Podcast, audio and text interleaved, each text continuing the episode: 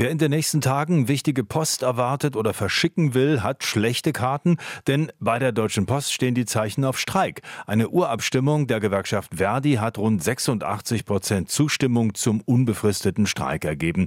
Zuvor gab es keine Annäherung bei den Tarifgesprächen. Die Gewerkschaft fordert 15 Prozent höhere Löhne bei einem Jahr Laufzeit. Das Unternehmen bietet einen Tarifvertrag über zwei Jahre an mit mehreren Komponenten. Nach eigenen Angaben kämen dabei unterm Strich 11 11,5 Prozent höhere Löhne heraus.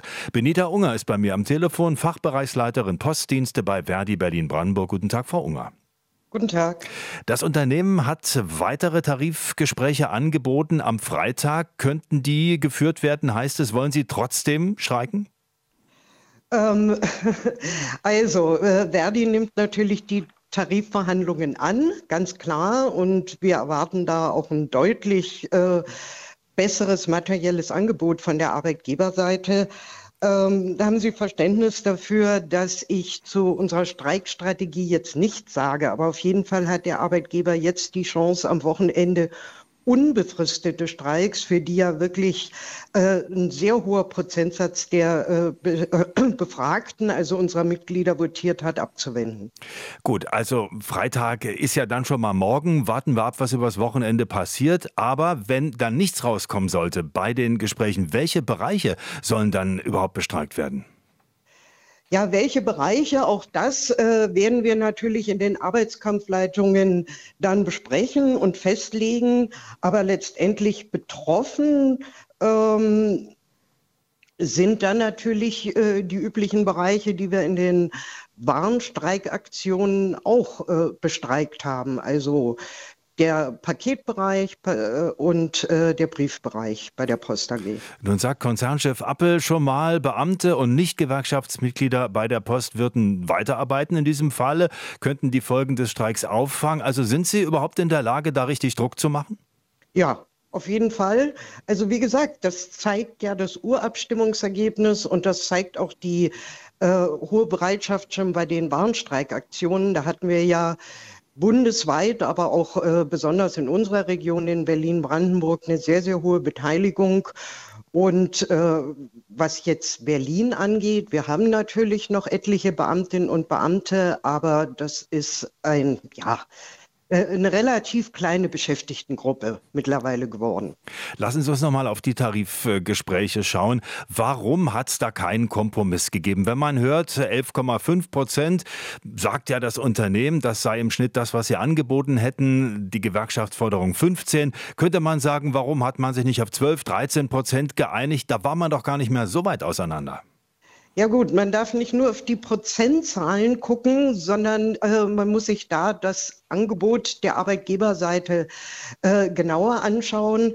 Und äh, diese 11 Prozent, wenn sie denn überhaupt so, äh, so rechnerisch so richtig sind, ähm, da haben wir eine andere Einschätzung, äh, ist keine nachhaltige oder wäre keine nachhaltige Lohnerhöhung gewesen. Das heißt also ähm, viel zu spät erst tabellenwirksame Komponenten, von denen die Kolleginnen und Kollegen, die ja wirklich zu einem hohen Prozentsatz in den unteren Einkommensgruppen Bereichen sind, äh, von denen die dauerhaft nichts gehabt hätten. Gut, also da muss man aufs Kleingedruckte schauen. Ähm, Gerade genau. hat ja die Konzernspitze das äh, Konzernergebnis vorgelegt und äh, da steht eine Rekordsumme, 8 äh, Milliarden und noch ein bisschen mehr haben die Gewinne gemacht. Aber ehrlicherweise muss man dazu sagen, vor allem im Ausland. Also steht da doch die Sparte, für die Sie auch gerade stehen und wo jetzt hier im Land Druck gemacht wird, steht die nicht gar nicht so berauschend da, um jetzt wirklich solche Forderungen aufzustellen, wie Sie das tun? Äh, doch, sie steht äh, immer noch gut da und äh, auf jeden Fall äh, so, dass äh, wir erwarten können und äh, die Post AG auch in der Lage ist, an diesem guten Ergebnis auch die Beschäftigten, die das Ergebnis ja erwirtschaftet haben, zu beteiligen. Also es ist nicht so, dass, das, ähm, dass da Verluste gemacht werden.